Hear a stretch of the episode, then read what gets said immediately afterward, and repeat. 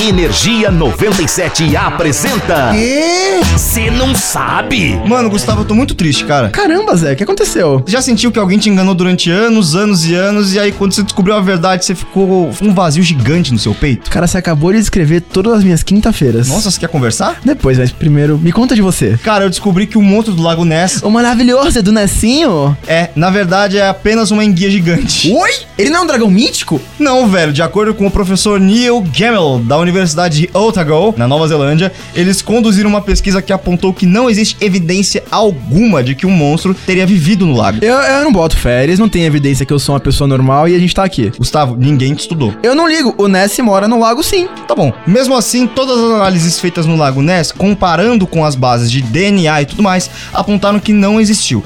Mas acharam bastante DNA de enguias, que aponta que pode ser, na verdade, isso que acharam que era um monstro. Você tá me falando que os antigos eram, na verdade, super exagerados, viram uma enguia gigante e gritaram: caramba, é um monstro? Basicamente, com certeza deve ter sido isso que rolou. Tipo, alguém deve ter visto no- dentro do mato do Brasil uma mula sem cabeça pegando fogo e acharam que era um bicho. Faz sentido e tá aí no nosso folclore. Mas ok, no nosso coração ainda é o Nessinho. Mas aí, se você curte curiosidades extremamente lagunescas, Porém, incrivelmente necessísticas, é só ficar ligado que a gente tá sempre por aqui. Eu sou o Zé do Lago. e eu sou o Gustavo Nessi e nós somos do. Cê não sabe. Energia 97 apresentou. Ah, já sei. O quê? Você não sabe?